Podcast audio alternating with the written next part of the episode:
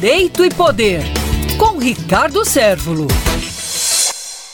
O papel do poder público para atuar em caso de calamidades, como o que está acontecendo agora no estado da Bahia. As fortes chuvas que aconteceram no estado da Bahia têm provocado um estado de comoção social aqui no Brasil inteiro. E a sociedade se mobiliza no sentido de fazer coletas de cesta básica, agasalho e toda a indumentária que se faz necessário dentro de um cenário como esse. Aliás, coisa que já aconteceu e acontece quase que corriqueiramente ao final de cada ano início de um próximo ano, que são as chuvas. E o poder público? É fundamental que a sociedade entenda que o poder público não faz nenhum tipo de favor. Margaret Thatcher, ex-primeira-ministra britânica, dizia que não existe dinheiro público. Existe sim o dinheiro dos pagadores de impostos, que somos nós. Então, a sociedade paga para que o Estado possa gerir